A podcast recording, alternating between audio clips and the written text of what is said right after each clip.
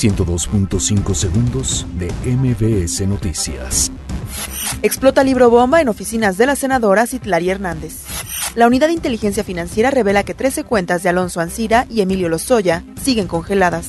Infonavit prevé rescatar 171 mil viviendas abandonadas. Conceden licencia a Ricardo Agüed para separarse de sus funciones legislativas.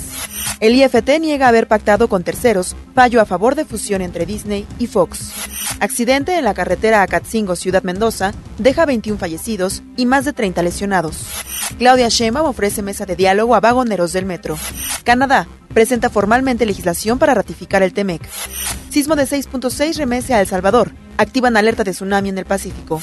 Chelsea se corona campeón de la Europa League tras vencer 4 por 1 a Arsenal. 102.5 segundos de MBS Noticias.